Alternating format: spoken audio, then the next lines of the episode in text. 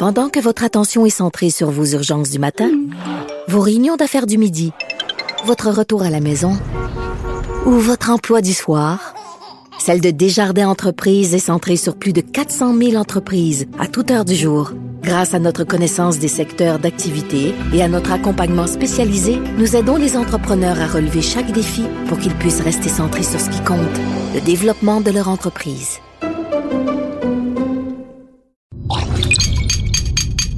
Cube Radio.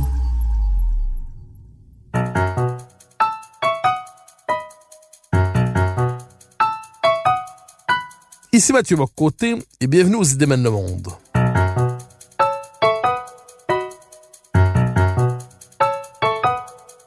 Nous chercherons à comprendre, à travers le regard des intellectuels québécois et européens, les grands débats qui façonnent notre monde.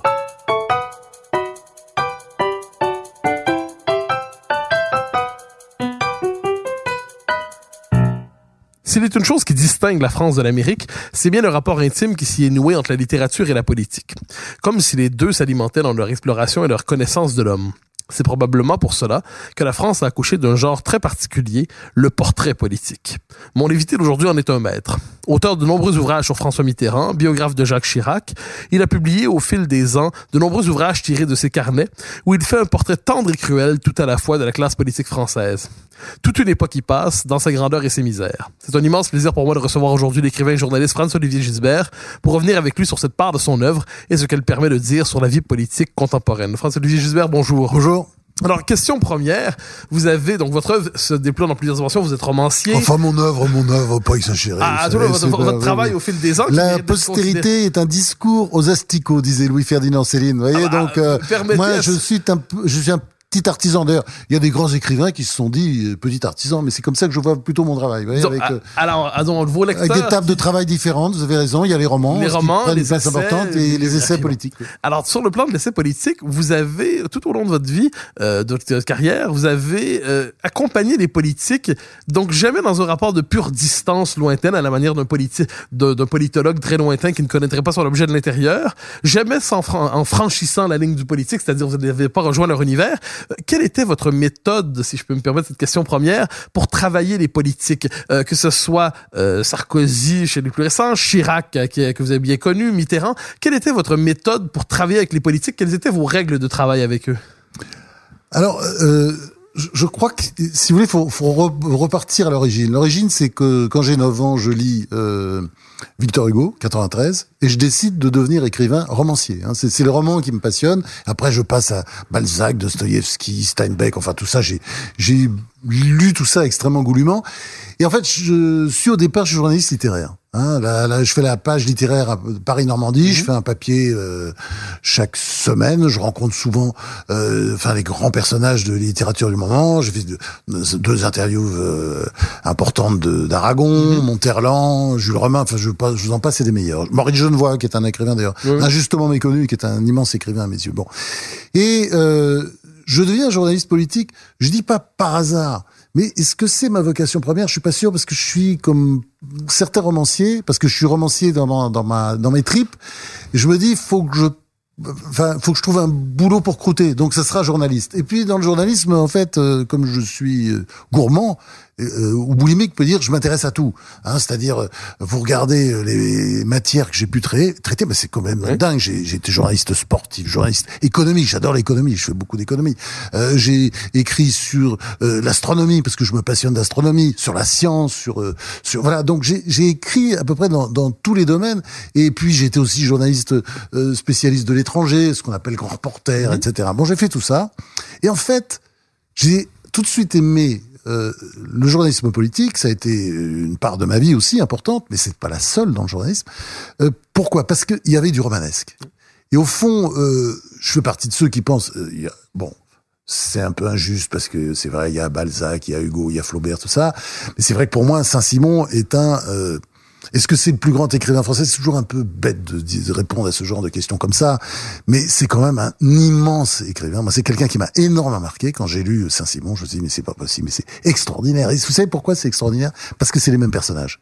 Ils ont d'autres noms, mais en fait, ce système euh, français, d'ailleurs, vous avez raison, parce que c'est la cour. Oui, bien et c'est pour ça, c'est une cour. C'est la cour continue, c'est-à-dire, on a, on a décapité le roi il y a longtemps, mais il y a toujours une forme de monarchie. Oui, oui, bien sûr. D'ailleurs, euh, Restauré sous la forme voilà, républicaine. Voilà, avec euh, euh, des génuflexions de régicide, parce que de toute façon, les, ils ont toujours envie de, de couper Mhm. la tête du roi devant lequel ils sont déjà euh, courbés. Donc, j'étais tout de suite euh, passionné par le côté romanesque, c'est-à-dire la tragédie, euh, la, la, la difficulté, la solitude du pouvoir, la difficulté de gouverner ce pays qui est particulièrement euh, compliqué à gérer parce que parce qu'il est très éruptif, euh, il est euh, émeutier. euh, donc voilà.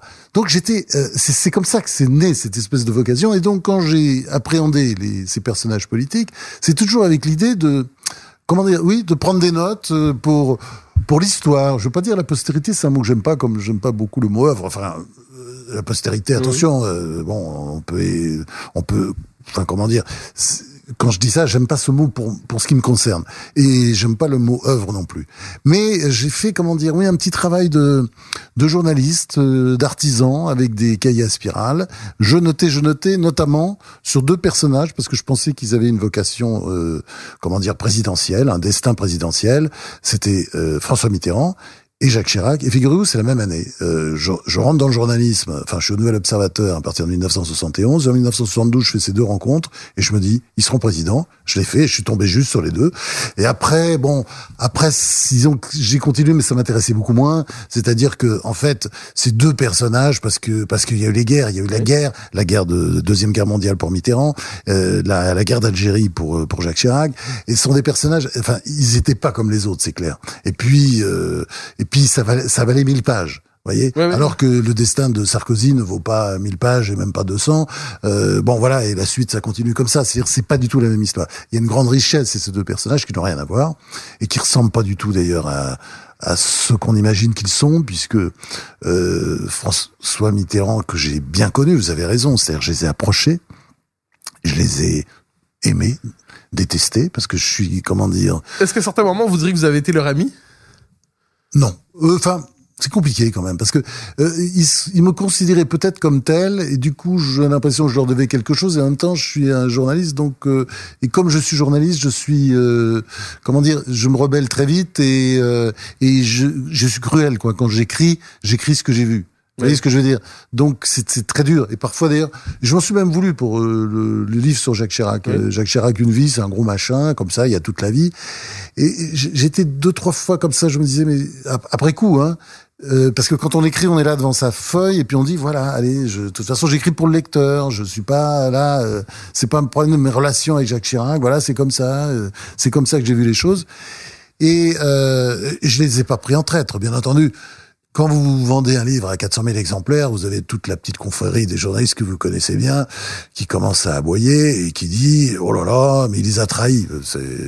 D'ailleurs en plus il me reprochait d'être connivant, euh, c'est-à-dire parce que c'est vrai, je revendique cette connivence euh, parce que je trouve que c'est important de connaître les sujets qu'on qu'on traite, quoi. Donc il faut les connaître de près. Et il y a plein de journalistes qui font ça. hein, et ce pour moi, ça, à mes yeux, ce sont des bons journalistes. Hein, euh, Catherine Ney, Michel Cotta, enfin etc. Toute, toute cette tradition, c'est une tradition d'ailleurs euh, très ancienne en France parce qu'on voilà, on, on doit connaître de près les personnages. euh, Je, je passe pas de vacances avec eux. Hein, j'ai jamais passé de vacances Mais il n'y a pas la eux. tentation en France de la- l'espèce de rupture euh, radicale Non, moi je pas.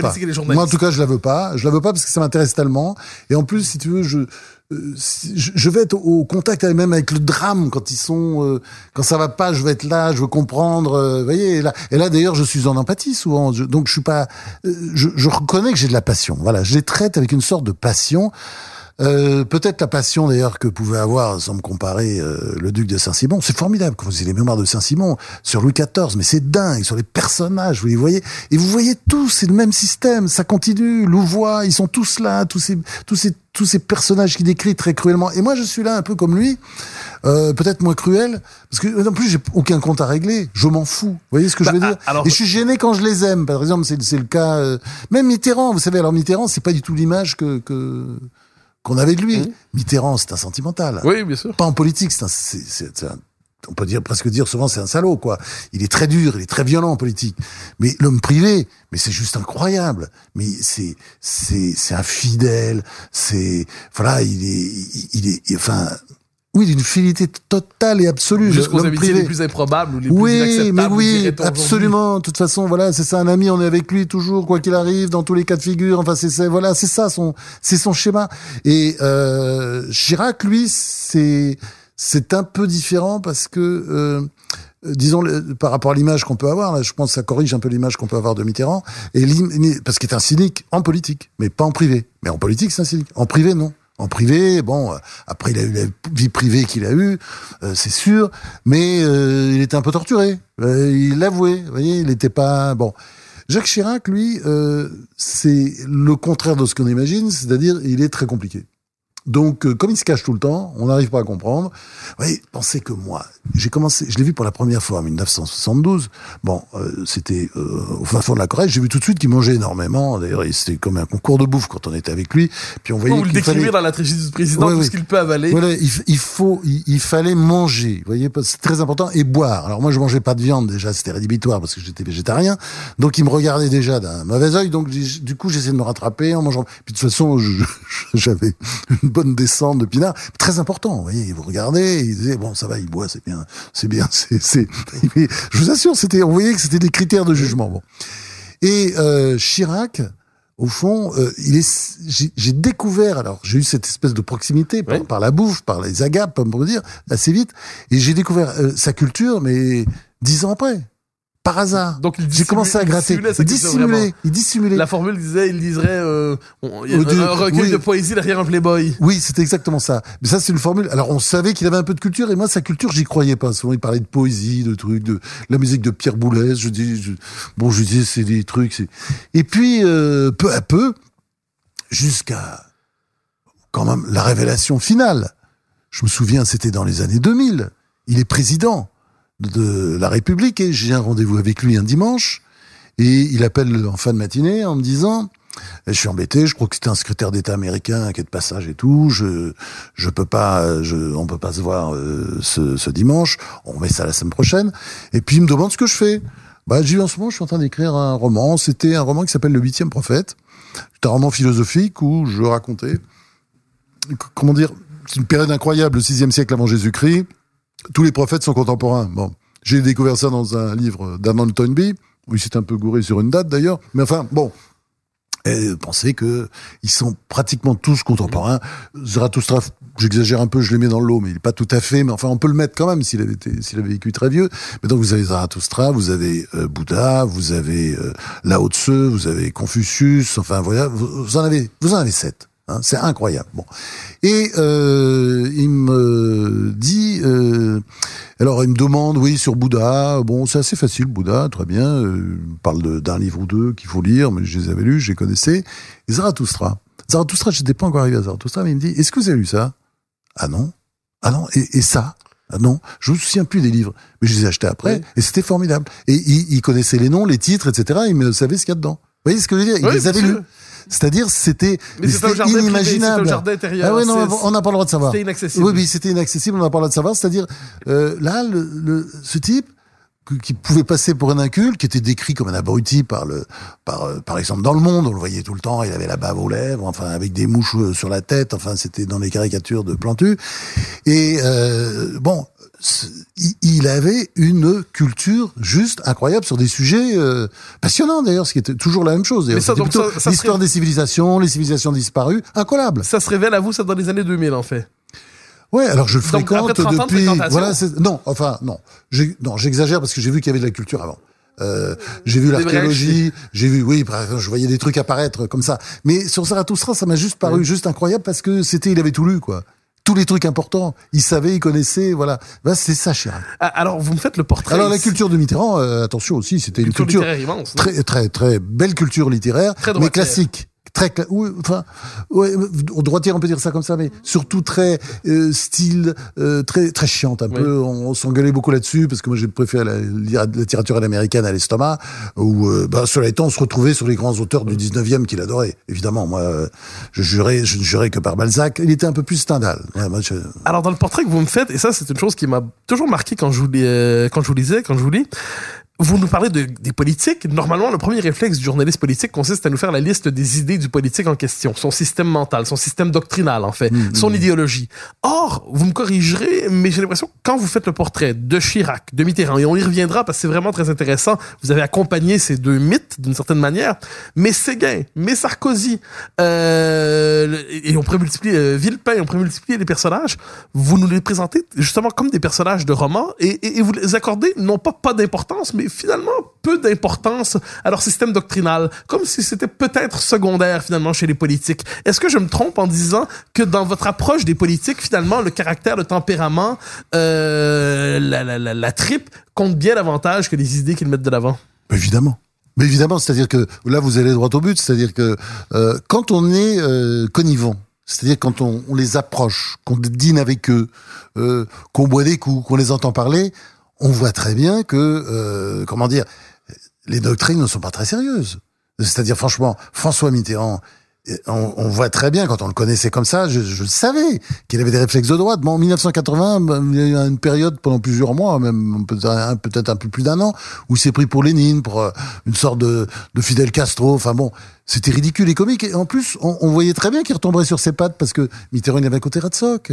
Il avait un côté Ratsock. Il aimait bien la, enfin, comment dire. Oui, on peut dire, il y avait toute une droite. Euh, euh, il était fasciné par une certaine droite. Il aimait bien cette droite. Il n'était pas du tout, euh, voyez. Donc, mais il a une pompe. Il a une, disons ça.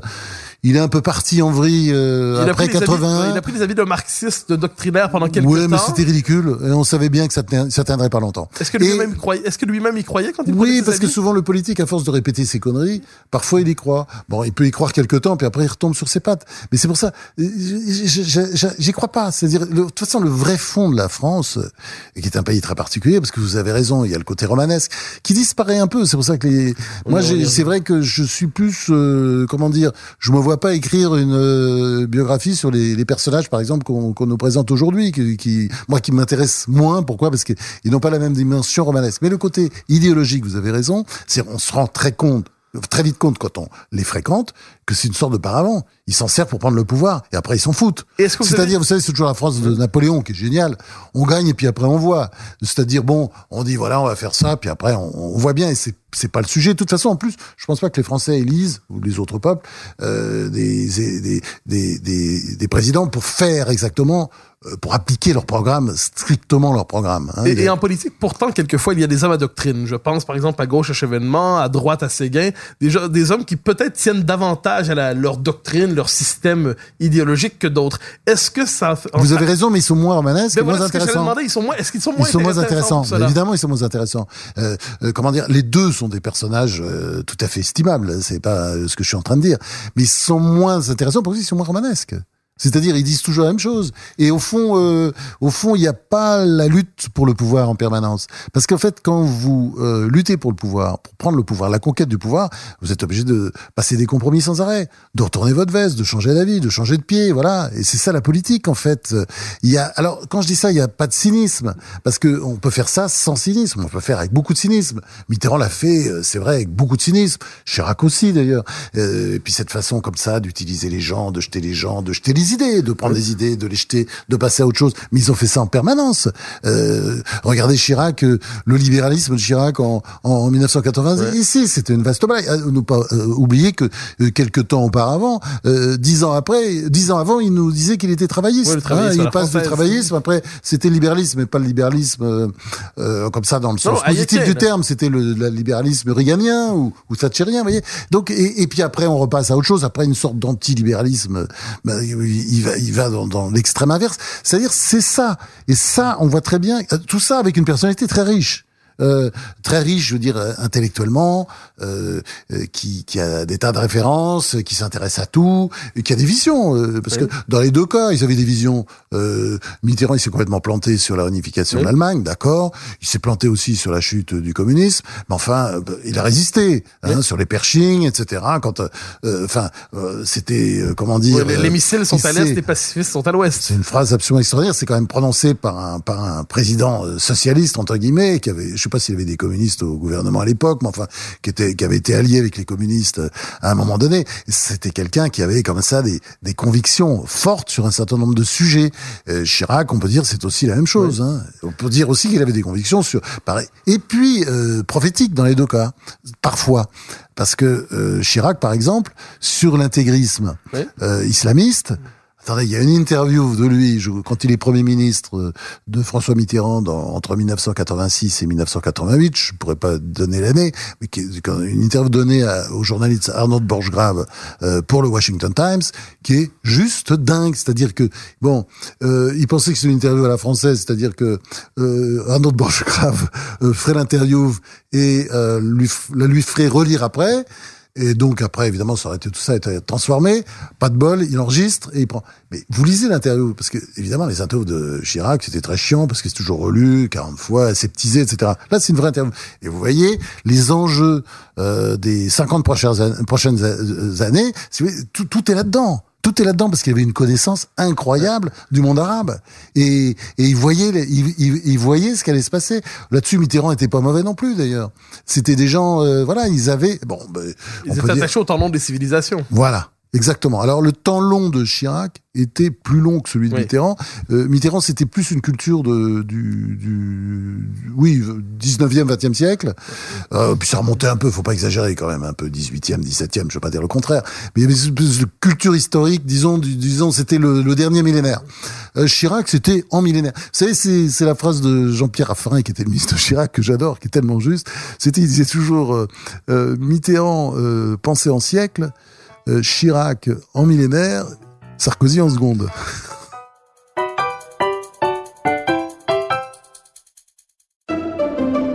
Pendant que votre attention est centrée sur cette voix qui vous parle ici, ou encore là, tout près ici, très loin là-bas, ou même très, très loin, celle de Desjardins Entreprises est centrée sur plus de 400 000 entreprises partout autour de vous.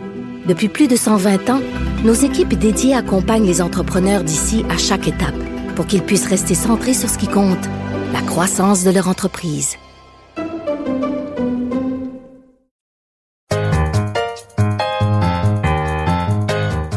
Je, reviens sur ces deux personnages parce que c'est tout à fait fascinant.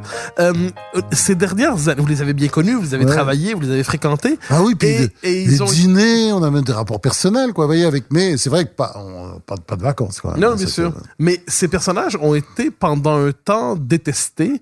Euh, Mitterrand des dernières années est détesté. Euh, le, le Chirac des dernières années, je dirais, peut-être méprisé. Et le temps passe et il remonte à la surface à la manière des deux mythes politiques finalement de la, après De Gaulle, la, deuxième moitié du 20e siècle politique en France, et avec une certaine nostalgie. Euh, on l'a vu quand Chirac est mort, mais on le voit aussi dans le rapport à Mitterrand, qui est désormais aimé comme un personnage de roman. On se tourne rarement vers lui pour la doctrine, mais on, aime le personnage de roman, ce que, disait Dormesson en disant c'est euh, un excellent personnage. Euh, est-ce que, qu'est-ce qui explique cette nostalgie par rapport à ces deux personnages, donc tels que vous les avez fréquentés et tels que vous comprenez les Français aujourd'hui? La classe. Euh, c'est une classe incroyable. Euh, Mitterrand, c'est. Alors euh, évidemment, il y a des sortes d'astuces, cette façon d'imposer le silence, de maintenir toujours la distance. Il y a quelque chose de monarchique dans son comportement, même déjà quand il était responsable socialiste. Mais beaucoup de classe, une façon de s'exprimer, une clarté, une intelligence des situations. Ça va vite, quoi. Il pense tout le temps. Et puis chez Mitterrand, il y a derrière cet incroyable cynisme, parce qu'il est très cynique, il y a brusquement, euh, il va taper du poing sur la table et il va dire voilà c'est comme ça et pas autrement. C'est il y a des convictions quand même. C'est ça qui on est obligé de dire ça. Pas une idéologie. Oui, attention. Hein. Des convictions, des convictions fortes. Il est très européen. Puis il n'a pas envie de faire des concessions là-dessus. Vous voyez ce que je veux dire? C'est bon comme ça, on y va. Bon. Et de l'autre côté, Chirac, euh, ouais, ça, ça se ressemble beaucoup. C'est quelqu'un qui aussi qui brusquement il va se cabrer sur des trucs, sur, euh, bah on l'a vu sur la guerre euh, en Irak. En Irak, c'est-à-dire euh, c'était pas du tout un jeu politique, et c'était pas parce que l'opinion française était contre la guerre. C'est juste, ça correspondait tout à fait à son truc. Il disait mais il va nous foutre. Et mais c'était même pas une hostilité à George Bush. Souvenez-vous après le, le 11 septembre oui. 2001, il file tout de suite à, aux États-Unis. Euh, voilà, il est, il s'en proche de quand il y a cette espèce de tragédie énorme aux États-Unis. Voilà, il, il compatit, il est avec eux. Mais il dit, mais c'est la folie, il va nous foutre du, du, du de l'islamisme pour les 20 ans qui viennent, mais c'est du délire, mais pourquoi ils font ça? Euh, c'est, Ça va euh, Alors bon, on peut dire qu'il avait été proche de Saddam Hussein, qui était vraiment un grand salopard, Oui. mais il pensait que ça ne pouvait être que pire Oui, euh, après, quoi. Et, et donc, euh, voilà, il, il avait comme ça toujours des, des visions, des bonnes visions. Et sur la Chine, par exemple, je vais vous dire un truc, moi, ça m'a énormément frappé. Je me souviens, un jour, je disais, oh, c'est horrible, la Chine, mais c'est horrible, ils font des manœuvres à balles réelles, mais ils sont fous, etc. Et il m'a dit, mais il faut relire l'histoire. Mais la Chine n'a jamais fait la guerre à personne. La Chine, on lui a fait la guerre. Elle a été piétinée, etc. Pourquoi? Parce que la Chine, elle a peur d'elle-même. Parce que la Chine sont plusieurs, euh, comment dire, plusieurs peuples. Et il faut que ça cohabite. Et c'est pas évident. Et donc la Chine, elle a peur tout le temps, mais elle a peur d'elle, elle a, elle a, elle a peur de l'extérieur aussi parce qu'elle a toujours été envahie. Mais c'est ça la Chine. Donc, donc, bon, alors l'histoire peut changer, bien entendu. Mais il avait comme ça toujours des espèces de, de rapprochements historiques sur tous Oui, les oui. sujets. Quoi. Dès qu'on abordait un sujet d'actualité, il pouvait remonter à, à trois millénaires plus Ah, tôt. ah, Alors vous qui avez fréquenté les, les, les politiques, est-ce que vous avez, euh, après ces deux grands personnages, est-ce que vous avez trouvé des, des traces chez d'autres hommes politiques de ces espèces de visions, de- appelons ça ces grandes visions, ce- de grandes convictions sans idéologie, de ce tempérament aussi? Est-ce que il y a, est-ce qu'ils ont des enfants légitimes, disons ça comme ça, ou illégitimes peut-être dans la vie politique, des héritiers qui, sans reprendre le, sans être des clones, reprennent néanmoins leur style, leur manière d'être, leur manière aussi de penser le politique Alors, je pense que, euh, par exemple, Nicolas Sarkozy, il a un peu raté le coche là-dessus, parce qu'au départ, euh, contrairement à ce qu'il a raconté après, parce qu'il réécrit l'histoire, c'était un peu un enfant de Jacques Chirac. Hein. Bon, c'est vrai qu'il passait après Alain Juppé, euh, mais enfin, bon, et peut-être même derrière François Baron, mais quand même, c'était un enfant de Jacques Chirac. Et euh, bon, après, il l'a trahi euh, avec oui. Balladur entre 1993 et 1995, et euh, il s'est construit contre lui. Mais je pense qu'il serait, il aurait, il serait il se serait construit avec lui, ça aurait pu donner quelque chose. Parce que euh, Chirac, il aimait bien transmettre. Oui, oui. Il adorait ça. Et euh, on voit bien, il y avait quelque chose de généreux chez lui, comme chez Mitterrand d'ailleurs. Mitterrand, il transmet. Il a des pépinières. Hein, il y a des, toujours des mitterrandistes partout, des, des gens qui sont des créatures de Mitterrand. Il les a trouvés, ils étaient rien. Hop, il les. a- Et Chirac, c'est pareil. Il prenait des gens, il rencontrait un. Ah, celui-là, tiens. Euh, vous voyez, vous avez genre même des gens aussi. Par exemple, c'est, bizarre. euh, par exemple, je pense à même Nadine Morano. Vous voyez, Oui. tac, tac. Un jour, il a dit, tiens, c'est très bien, elle a du talent. Celle-là, poussez-la, mettez-la. C'était ça, comme ça en permanence. C'était des gens. Ils pensaient aux autres et sans arrêt, leur, leur parti, si vous voulez, il était toujours en reconstruction, en essayant de mettre toujours les meilleurs, les gens de talent, etc. Comme Mais ça en permanence. Est-ce qu'on pourrait dire néanmoins que pour Chirac et pour Mitterrand, il, y- il y a cette, de, de- donc de grands personnages, mais qu'il y avait presque ce sentiment que le monde s'arrêterait euh, politiquement, le monde allait s'arrêter après eux. J'entends par là pour euh, Mitterrand Non, lui prête cette non, fameuse formule je serai le dernier grand président, ensuite il y aura des comptables. Et dans le cas de Chirac, euh, il a quand même liquidé à droite tous ceux qui auraient pu être d'une manière ou de l'autre, c'est ce, qui prendre la figure du successeur. Non, parce qu'il pas, il peut pas liquider. C'est-à-dire, on voit, bah, de toute façon, euh, je disais, Jacques, euh, Nicolas Sarkozy s'est construit contre contre Jacques Chirac. Et puis bon, à l'arrivée, ça n'a pas donné ça parce que je pense qu'il manquait de quelque chose, quoi. Et donc, euh, non, moi, je suis pas d'accord avec vous sur euh, euh, le, comment dire le- Je pense que Jacques Chirac, il a inventé beaucoup de gens. Regardez aujourd'hui, vous avez le paysage, c'est François Barouin, Ouais. vous avez Valérie Pécresse, vous avez, euh, enfin tous ces gens, ils sont, voilà, ce sont des enfants de Chirac. Hein Xavier Bertrand, tout ça, c'est Oui. des enfants de Chirac. Donc ils sont, ils sont là. Euh, Et, et Mitterrand, alors j'en passe, enfin c'est incroyable, les Védrines et tout ça, les Fabius, enfin maintenant tout ça à un certain âge. euh, Bon, ils ont l'âge qu'ils ont, n'insistons pas, mais mais il a laissé beaucoup de d'héritiers derrière lui. Alors, vous avez euh, eu cette formule, vous dites de la politique. Aujourd'hui, je ne veux pas faire de un nostalgique, c'est pas votre euh, votre, euh, Hmm. votre trait distinctif, mais vous dites les politiques d'aujourd'hui sont peut-être moins romanesques, sont peut-être Ah oui, oui, moins oui, inspirants. Et comment expliquez-vous qu'on soit passé finalement des personnages de romans, des personnages de télé-réalité en quelque sorte? Des qu'est-ce qui fait qu'on a euh, la part romanesque de la politique, même en France, un pays où elle était si importante, elle a tendance à diminuer, à s'effacer, à tout le moins relativement? Alors, il y a évidemment plusieurs raisons. Hein. Euh, mais je pense une des raisons principales, c'est une des raisons principales, c'est l'américanisation de la vie politique française.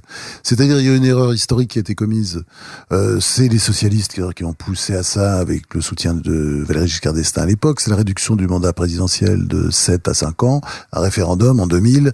Euh, les Français ont dit oui, c'était une erreur. Moi, j'ai j'ai voté non, j'étais hystérique. Pourquoi? Parce que la constitution du général de Gaulle qui était comment dire tellement bien pensée, enfin du général de Gaulle, euh, écrite par Michel Debré, jamais oublié aussi, mais euh, c'était tellement bien pensé. Il y avait l'idée que la France est un pays euh, monarchique et régicide, et donc il lui fallait une reine d'Angleterre, et la reine d'Angleterre, c'était le président élu sur sept, pour sept ans. Voilà, c'était ça, et ça fonctionnait. ce Une, système. une reine d'Angleterre avec des pouvoirs. Oui, avec des pouvoirs. Peut-être un peu trop de pouvoirs, on aurait pu les renier un peu, mais, mais une reine d'Angleterre. Et c'était important. Et c'était une forme de continuité, de sécurité. Voilà, c'était là. Et finalement, euh, bon, alors on a dit la cohabitation. La cohabitation, euh, écoutez, franchement, euh, euh, il paraît que ça empêchait les réformes. Vous savez, sans cohabitation, il n'y a pas de réforme non plus. Enfin, c'est le problème de la France. Enfin, vous voyez, c'est pas, c'est pas fondamental. Mais je pense qu'il y avait peut-être plus d'unité nationale dans les moments, euh, voilà. Bon, donc c'est une erreur. Ça a été une erreur mentale. Et à l'américanisation, il y a aussi euh, la violence de la vie politique, parce que euh, c'est vrai que est-ce que c'est dû uniquement à la réduction du mandat présidentiel de 7 à 5 ans? Je crois pas, mais la vie politique française est beaucoup plus violente qu'elle était d'autres euh, auparavant. La violence de la presse, la violence des réseaux sociaux, toute une série de, enfin, le, journalisme dit d'investigation qui est quand même une vaste blague parce que ça consiste à prendre, mais ça, ça, on voit, voit les effets les, euh, mortifères. Euh, ça consiste à, à recopier les, les, les rapports des juges, enfin des magistrats, et on considère, voilà, sans, sans faire la contrepartie, sans faire la contre-enquête justement. Et on l'a vu d'ailleurs, ce que ça, ce que ça fait comme mal, bon, des personnalités comme Dominique Baudis, etc., qui ont été littéralement laminées, écrasées pour de- avec des accusations totalement mensongères. Bon, il y a aussi des gens coupables, bien entendu, dans tout ça, et puis c'est bien de le faire. Mais je trouve que cette vie politique est quand même beaucoup plus violente qu'elle était, donc, donc, donc, elle n'attire pas. Et- elle n'attire pas. Et vous avez le même phénomène aux États-Unis, excusez-moi. Parce que quand vous voyez la dernière élection présidentielle américaine, excusez-moi, mais c'est complètement dingue. On voit bien que plus personne aux États-Unis n'a envie d'être président. Il y a un vieux personnage, bon, qui est porté sur la bibine, euh, enfin, sans être désagréable. euh, Moi aussi, c'est pas une insulte ce que je dis, mais enfin, c'est écrit sur lui. Euh, Bernie Sanders, avec euh, Hillary Clinton, qui, euh, bon, euh, c'est les rapports qu'elle a avec le Qatar, euh, les millions de dollars, etc. Pas, pas sombre, enfin, tout le monde est au courant et tout le monde sait. Donc, dans le camp démocrate, vous avez vu, c'est quand même, Oui. c'est incroyable. C'est deux mauvais candidats. Et du côté des républicains, vous avez des candidats, mais de l'autre monde. Enfin, ce sont des blagues. Enfin, chaque candidat, c'est une blague. Il arrive, moi j'ai vu ces débats, parce que à cause de mes origines américaines, je, je, je regarde souvent les débats des primaires, euh, parce que sur, euh, avec, grâce à Twitter, voilà, on, on a tout ça même en direct, sur son téléphone, c'est génial. Et je me souviens, mais il y avait que Trump et ce candidat noir dont je me souviens plus le nom, dont Trump a fait un secrétaire d'État, ou un secrétaire, pardon, un secrétaire, un ministre, euh, je- qui était un chirurgien euh, euh, euh, très beau, qui ressemblait un peu à Denzel Washington, et qui parlait très bien, etc., mais qui n'avait aucune expérience politique. Et, et les deux, Trump et lui, c'est les deux, ils ressortaient tous les deux, ils ont fait des gros scores, alors que voilà, ils n'avaient strictement aucune expérience politique. Et ça montre bien que euh, y a un problème dans le système politique, c'est-à-dire que les grands politiques ne veulent pas. Et vous le nombre de grands politiques américains au cours de ces dernières années qui n'y sont pas allés, ou quand ils y sont allés, ils ont été massacrés très rapidement euh, euh, par par le oui par le par le système, par la machine, par la broyeuse, par par les médias. Voilà, c'est ça le problème qu'on a aujourd'hui en France, c'est-à-dire que il y a y a y a beaucoup de gens euh, qui sont en retrait, euh, qui n'ont pas envie. Euh, et je pense que euh, c'est ce qui explique un peu l'abaissement de cette. euh, bon, peut-être la politique redevient redeviendra intéressante après, parce qu'il y a d'autres raisons aussi. Mais je pense aussi que peut-être la politique attire moins qu'elle a attiré à une époque. Et est-ce qu'on pourrait dire, paradoxalement, aussi que le journalisme n'attire pas le même type de... Alors, vous, vous l'avez dit, vocation première, romancier. Le, le journalisme, ben, il faut bien gagner sa vie, et finalement, on investit une partie de sa vocation de romancier, d'écrivain, dans le journalisme. Et Oui, ça oui, donne un type de journalisme Oui, euh, relevé, cultivé. Est-ce qu'on peut dire que, et je le dis méchamment un peu, mais que les nouveaux journalistes n'ont pas eu la vocation euh, de romancier d'une manière ou de l'autre? Le journalisme aujourd'hui produit des fact-checkers, euh, des décodeurs, Oui. euh, des gens qui sont sous le signe du scepticisme généralisé et qui n'entrent pas, eux, dans l'imaginaire du roman lorsqu'ils parlent des politiques. Ouais, c'est-à-dire que ben alors on revient, c'est totalement culturel. C'est-à-dire que là, je vous disais, je voulais être écrivain quand j'étais petit, et puis bon, j'ai écrit euh, beaucoup plus de romans que de livres politiques finalement. Mais c'est vrai que euh, j'étais nourri au lait de Tom Wolfe, Hunter Thompson et Norman Mailer. Norman Mailer que je connaissais très bien. Et, et Tom Wolfe, j'avais une telle admiration pour le gauchisme de Park Avenue, qui est un recueil de nouvelles absolument drôle, immonde, méchanceté folle. Et le- la soirée chez Leonard Bernstein, mais c'est des moments de d'anthologie, c'est incroyable ce livre, je l'ai relu euh, il y a quelques années, mais c'était, mais quel, quel- puis on rit toujours autant. Bah, j'étais nourri à ce, Mais la ce littérature était votre mode de C'est-à-dire, connaissance du réel. Si je mais non, mais c'est-à-dire que vous avez, d'ailleurs, euh, je peux écrire des articles, comme je dis de temps en temps, en Norman Meller, j'adore ça. Euh, c'est-à-dire que euh, il faut, euh, comment dire, oui, il faut, faut aller, il faut aller droit aux faits, avoir une humilité totale. Je pensais aux articles incroyables de Dr. Thompson sur Richard Nixon, enfin les interviews, les trucs, mais c'est juste d'une drôlerie, c'était incroyable. Et puis, puis ça allait droit au but. C'est-à-dire que euh, ça, c'est mon école. Et c'est vrai que ce journalisme-là, il a, bon, il est beaucoup moins fort qu'il était à une époque. Mais bon, c'est aussi une époque. C'est, l'époque actuelle, ce n'est plus mon époque. Moi, je suis un, comment dire, je suis un, une sorte de vestige. Je suis bien conscient que euh, les jeunes ne travaillent plus comme ça, même s'ils apprécient, parce que je veux pas dire non plus que je vois que la, nouvelle génération de journalistes, euh, je vois quand même que je suis apprécié, j'en ai des signes tous les jours. Ils aiment bien, mais je, disons c'est c'est plus comme ça. C'est un temps. Moi, je fais partie d'une époque d'avant euh, où c'est vrai qu'on, je dis pas qu'on on, on disait attention, littérature et journalisme, ça n'a rien à voir. C'est le contraire. Quand on écrit un roman, on on écrit, comment dire, au fil de l'aspiration. Et, moi, je sais que si je travaille euh, pendant euh, une journée entière, euh, je vais faire euh, au mieux euh, 5000 signes hein, pour un roman. C'est un problème d'aspiration, est-ce que ça vient ou pas un article, euh, si je travaille une journée entière, je peux faire, euh, je sais pas quels sont mes records, j'ai jamais calculé, mais je peux aller jusqu'à 25 000 ou jusqu'à 30 000 signes. Et puis, euh, c'est vrai qu'au début, je faisais 1000 signes quand, euh, les premières années, puis après 2000, puis après 3000, etc. C'est une technique, quoi. C'est pas la même chose. Mais, mais, mais, c'est vrai qu'il y a un type d'article, ce que j'appelle l'article un peu plus littéraire, justement dans l'école, dans la.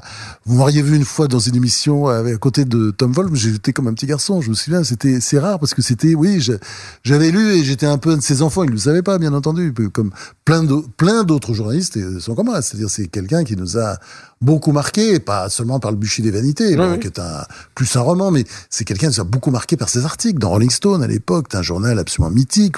Mais ces gens faisaient des articles de dingue, et c'était, c'est vrai, de la littérature.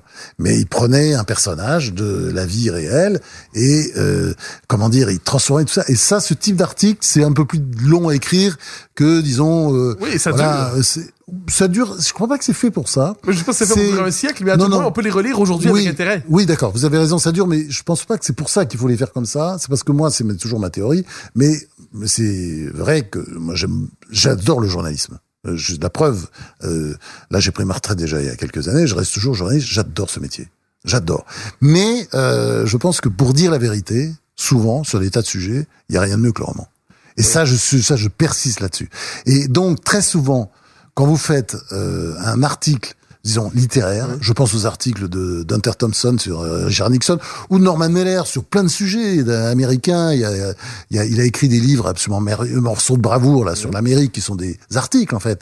Et ben, je, je crois qu'on on a vraiment, on peut aller pile dans la dans, la- dans la vérité. Ça, c'est quand même tout ce qu'on recherche toujours.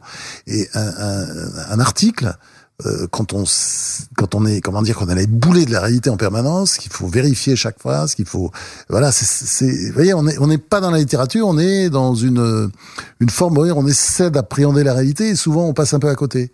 Or euh, voilà la- l'article Attention, à ce moment-là, ça veut dire qu'il y a des exigences aussi. On va pas faire des citations si ce sont pas des citations, etc. Mais on, on est dans un autre domaine, dans autre chose, puis on essaie de rentrer dans la tête du type. Alors, nous nous rapprochons de la fin. Il nous reste le temps de deux questions, mais je, je tiens à vous les poser. Euh, Une première toute simple. Vous avez dit dans un de vos derniers livres de, de carnet que vous vidiez vos derniers carnets. C'est-à-dire, Mhm. fondamentalement, vos derniers secrets, vous les confessiez. Euh, Est-ce que est-ce que c'est vrai? Est-ce que vous avez encore pour est-ce que certaines vérités euh, sont encore cachées dans vos carnets? Est-ce que vous avez la tentation de les, de les vider dernière fois?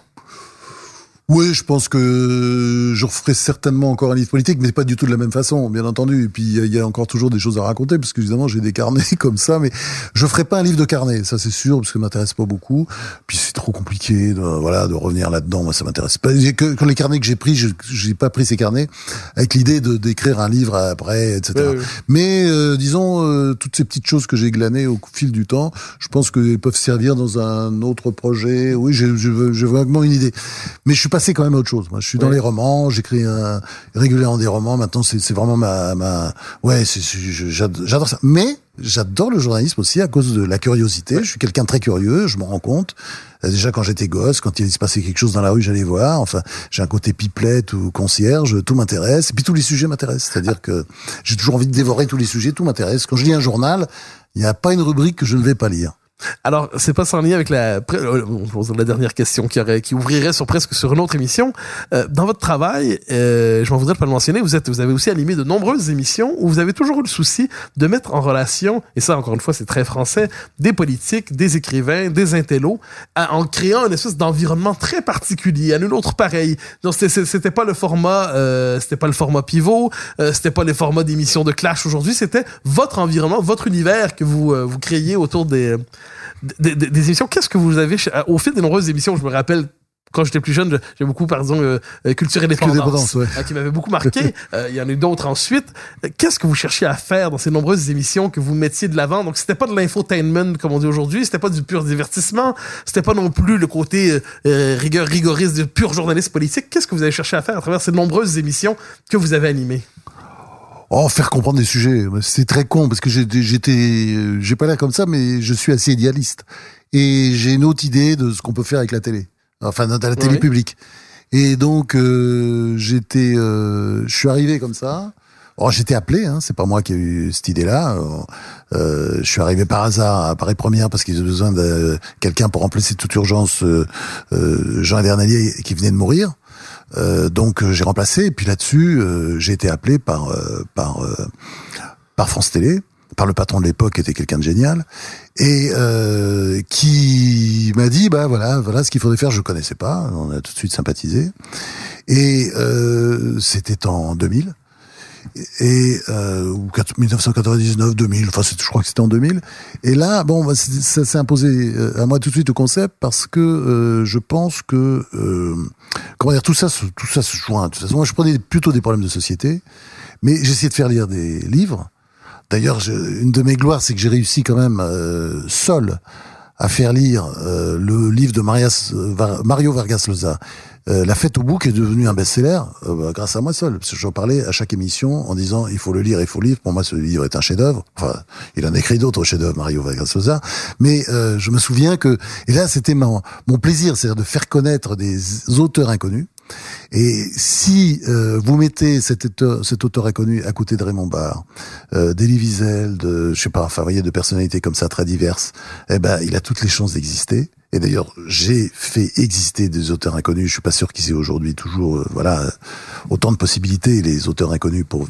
J'avais ça, c'était une sorte de, oui, de donner leur chance à des gens à, à qui je la donnais et je voyais souvent les effets. C'est-à-dire ça, ça existait parce que cette émission était suivie à l'époque. Il y avait du monde, il y avait du monde devant l'écran. Donc euh, c'était oui, c'était l'idée de, de faire lire des livres, de faire découvrir des auteurs, d'approfondir des sujets, euh, souvent dans la polémique. Mais enfin, je, ça allait pas trop loin. C'est J'ai eu des moments incroyables. C'était euh, cette émission où c'est un de ses fils un jour qui m'a appelé. Il était absolument euh, euh, bouleversé parce qu'il avait eu euh, cette émission où Simone Veil racontait les camps comme elle avait jamais raconté, comme elle l'a jamais raconté nulle part. Enfin, c'était une émission comme ça. Bon, il y avait des, il y avait des moments comme ça, quoi, où elle était, euh, elle était, ouais, dans, dans, comment dire, dans la confidence la plus absolue, quoi. Et, bon, voilà, c'était, oui, moi j'ai pris un grand plaisir. De toute façon, j'ai pris un grand plaisir à faire la télé, parce que si, dans la télé, il y a quelque chose de, ouais, une forme de générosité quand on en fait comme ça. Je suis pas le seul à l'avoir fait de la télé comme ça, mais c'est l'idée un peu de, de, de rendre ce qu'on vous a donné. Et finalement, j'ai toujours eu beaucoup de chance. J'ai connu des grands écrivains comme euh, Julien Green ou Norman Meller qui s'intéressaient à moi, à mon travail, qui me, qui me guidaient, qui m'engueulaient, qui me disaient mais non, faut faire ceci, ceci, ah, mais c'est comme ça, non mais ça c'est pas bien, c'est comme ça. Bon, j'étais et puis euh, la télé aussi qui, est venue à moi euh, facilement, faisait que c'était facile quoi. Je, c'est, c'est, ça va pas me rendre très populaire de dire ça, mais c'est vrai, c'était assez facile, quoi.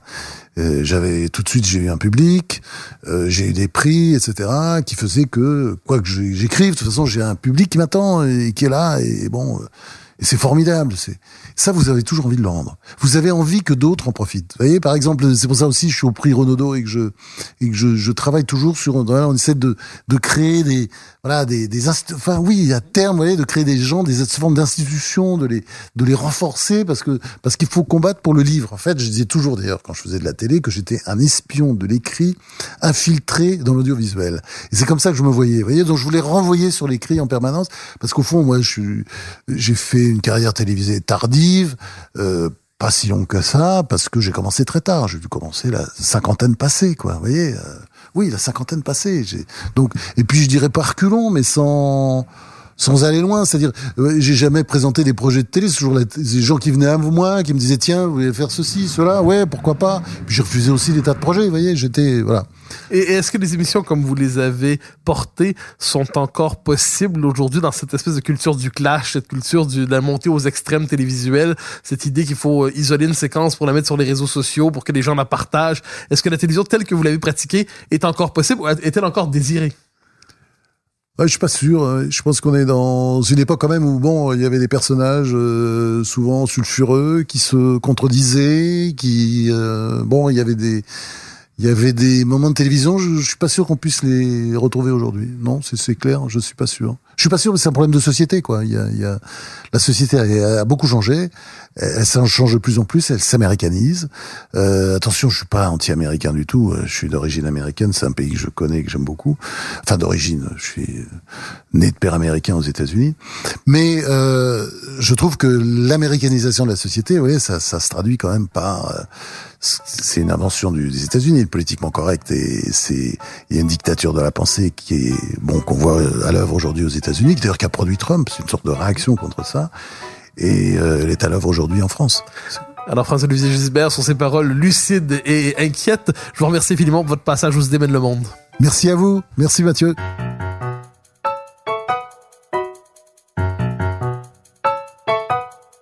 Chers auditeurs des Idées mènent le monde, vous pouvez faire connaître le balado sur vos réseaux sociaux en partageant les épisodes que vous aimez. Cela nous donne à chaque fois un fier coup de main pour faire découvrir le balado. Ainsi, si vous écoutez sur une autre plateforme que Cube Radio, laissez-nous un commentaire. C'est encore une fois un geste qui nous permet de faire connaître la série au plus grand nombre. Merci à vous d'être à l'écoute. Vous pouvez me suivre sur Twitter et sur Facebook. Vous pouvez également lire mes chroniques chaque mardi, mercredi, jeudi et samedi dans le Journal de Montréal. Et chaque semaine, vous pouvez me suivre à la joute à TVA. Animation et recherche Mathieu Bock-Côté. Réalisation Anne-Sophie Carpentier. Une production Cube Radio.